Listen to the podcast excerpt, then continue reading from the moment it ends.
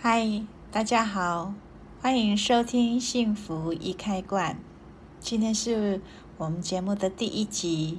那首先呢，我先自我介绍一下。嗯，我叫做静茹，然后是一个职业学生。因为我觉得在生活的各个层面，其实都还有每天都有新鲜的事情，都还有学习不完的事情。即便是发生一样的事呢。可能你明天想，或者是从另外一个角度去看的时候，其你会得到不同的答案。所以我觉得我是一个职业学生，那我我也是一个实验者。我很喜欢上课，也很喜欢把我学到的能够去呃应用出来，并且去实践它。所以呢，我也是一个分享者，同时我是一个身心灵产业的一个女性的创业者。在这个频道呢，主要是分享着如何透过身心灵呢，能够整合自己的生活。在这个探索的过程呢，我们会有生活的部分、美学的部分，还有家庭，还有你的职场，还有人际关系等等各种的主题，提供你不同的角度呢，让你的生活更轻松、更容易。然后能够有一个美丽的人生旅途。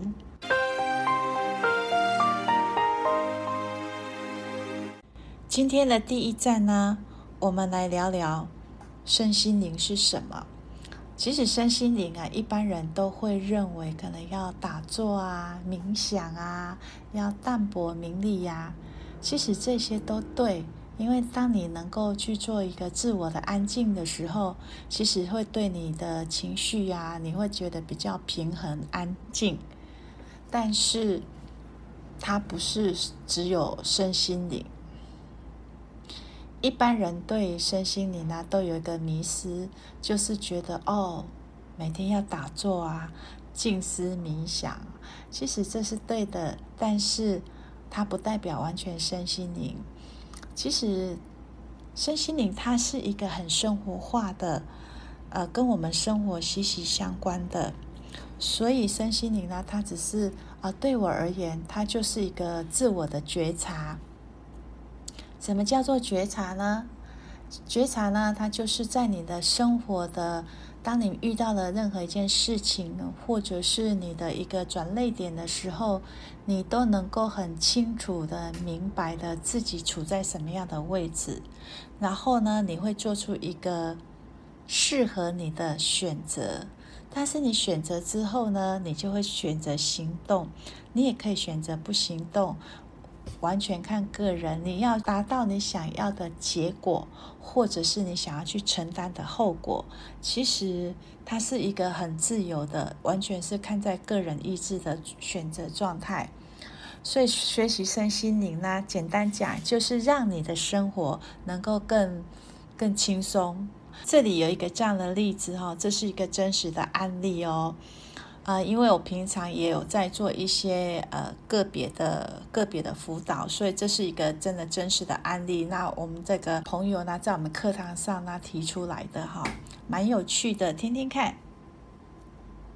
就有一天，他开着车去上班，然后他是非常遵守规矩的，然后就也没有做过出一些违规的事情啊。然后突然后面呢，就有一辆机车就一直猛跟他按喇叭，然后他就觉得，哎，这个人怎么从后照镜看起来，这个人怎么那个行为不像只是在赶时间，而是他觉得好像有一点在挑衅的意味啊。其实我们在呃，就是在。开车甚至骑车走路的时候，我们都也许会有常常遇到一些像这样子的事情，但是，嗯，你会做什么样的选择呢？第一种就是你可能会，呃，开着车，然后把让出，让让他先过，但是呢，你心里会有很多的情绪，一个人可能就在车上碎碎念，但是你那个情绪是很不好的。那同时，你也会做出呃让他的这个动作。那第二种选择呢，有可能你也火大了，你也不想让他了，所以呢，你会觉得我有理，我为什么要让你呢？那你就会直接很想要跟他尬上。这个状态呢，就是可能你在当下都是一个很情绪的状态，你的一个直觉反应就是，要么我就让，那要么我就是不想让。到时候如果真的发生什么事情的时候呢，诶。再来讲喽，看谁呃比较大声嘛哈。那其实带着这两种的选择呢，其实这两种都是有情绪，你被你的情绪主导的。但是呢，你会有时候你会发生这样事情的时候，你不知道你被你的情绪主导了。然后到了办公室之后，你只会觉得真的今天是一个很倒霉，一大早就遇到这样的事情。所以呢，你就会觉得，你就会下一个定义，哎，今天真的是很不顺遂的一天，因为你的情绪会带动着，然后影响到，有可能就是蝴蝶效应就出来了，你的工作不顺，跟同事之间，哇吧吧很多的事情，那你就会觉得，哎，真的今天真的不顺的一天，OK，好，那我们来看看第一种选择的人，他。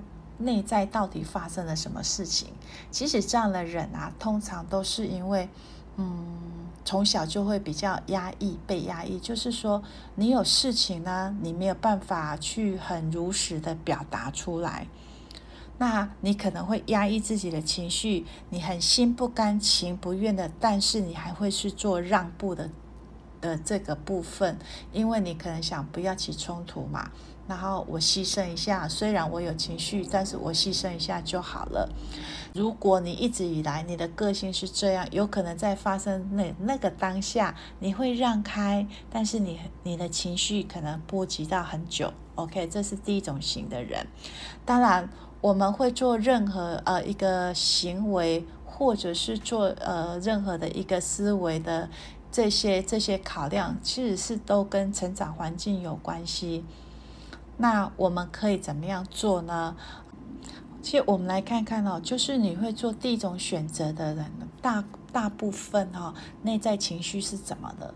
像这样的人呢，有可能你以前的生长环境呢，就比较容易被压抑啊，被压抑是呃，你心里有真正想的话、想说的事情，你也没有办法很嗯如实的去表达出来。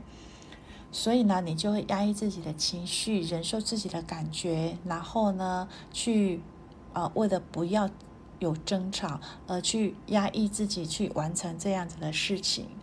那这样子的，有可能你在呃，比如说你的背部啊，或者是你的喉咙的部分啊，比较容易常常有有酸痛，甚至在喉咙的部分呢，会常常会比较有一些状态就不舒服的状态哦。那如果选择第二种这种人呢，就很有趣了。就是你会觉得，有时候你会觉得你是在伸张正义，因为就是不能够让这个不讲理的人得逞，哈。但里面有一个英雄主义在作祟。那像这样的人，通常你小时候的一个成长背景，有可能是因为你长你有被压抑过，甚至被霸凌过。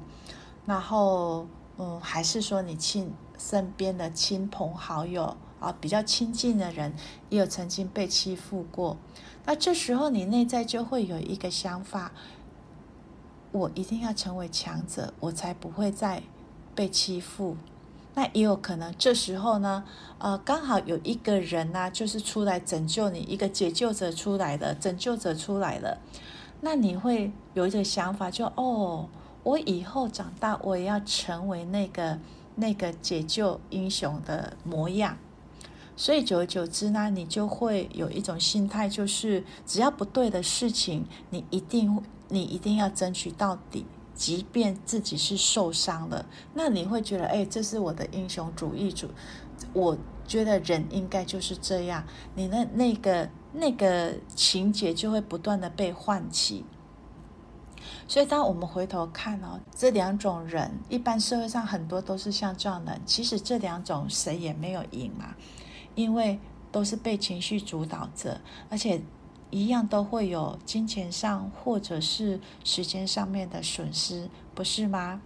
那我这个呃，我们这个朋友呢，在课堂上他就这样分享哦，其实他选择了第三种哦，因为之前我没有讨论过，他为什么选择第三种呢？因为他生活当中有很多的觉察，他会当下就马上判断，诶，这一个人他已经不是在挑衅，他觉得他已经不是那种呃。简单讲，不能用正常行为去衡量这样的人，所以他就赶快让开了，让他通过。其实让他通过的同时，他心里哇松了一口气，因为他觉得哇不用跟这个人有纠缠了。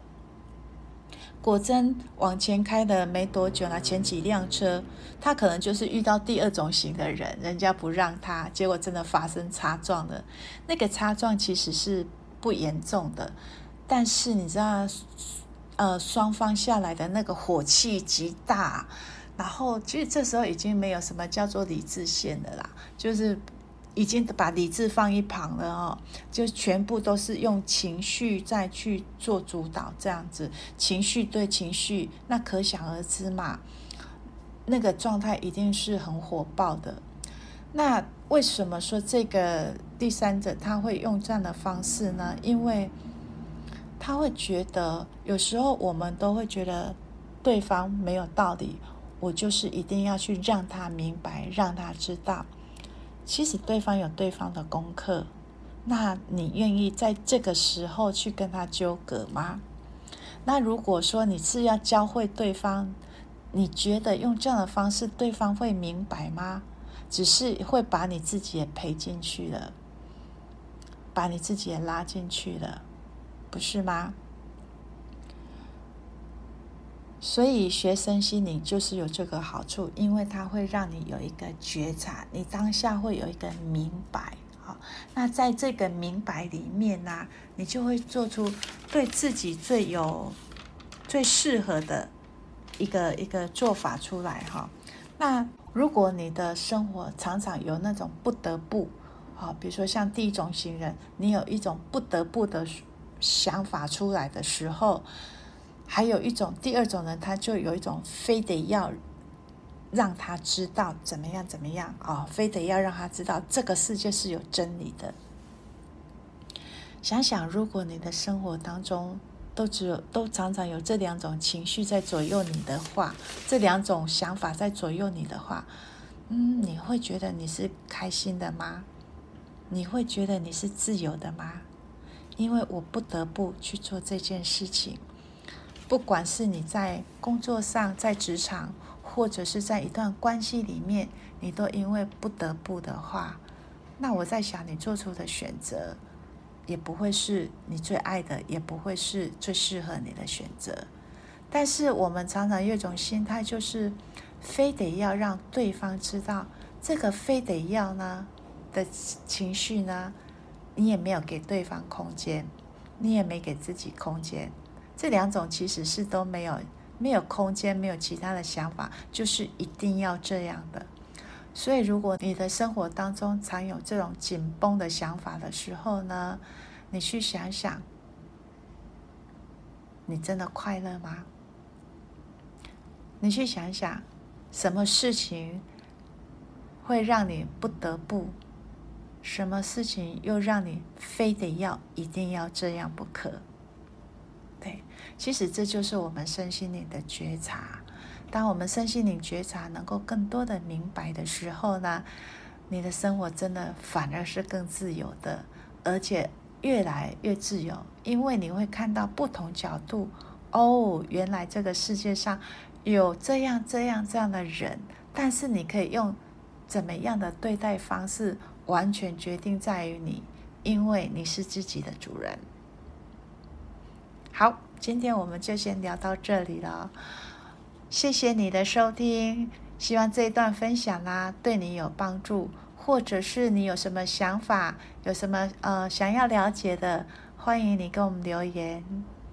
谢谢，祝福你哦。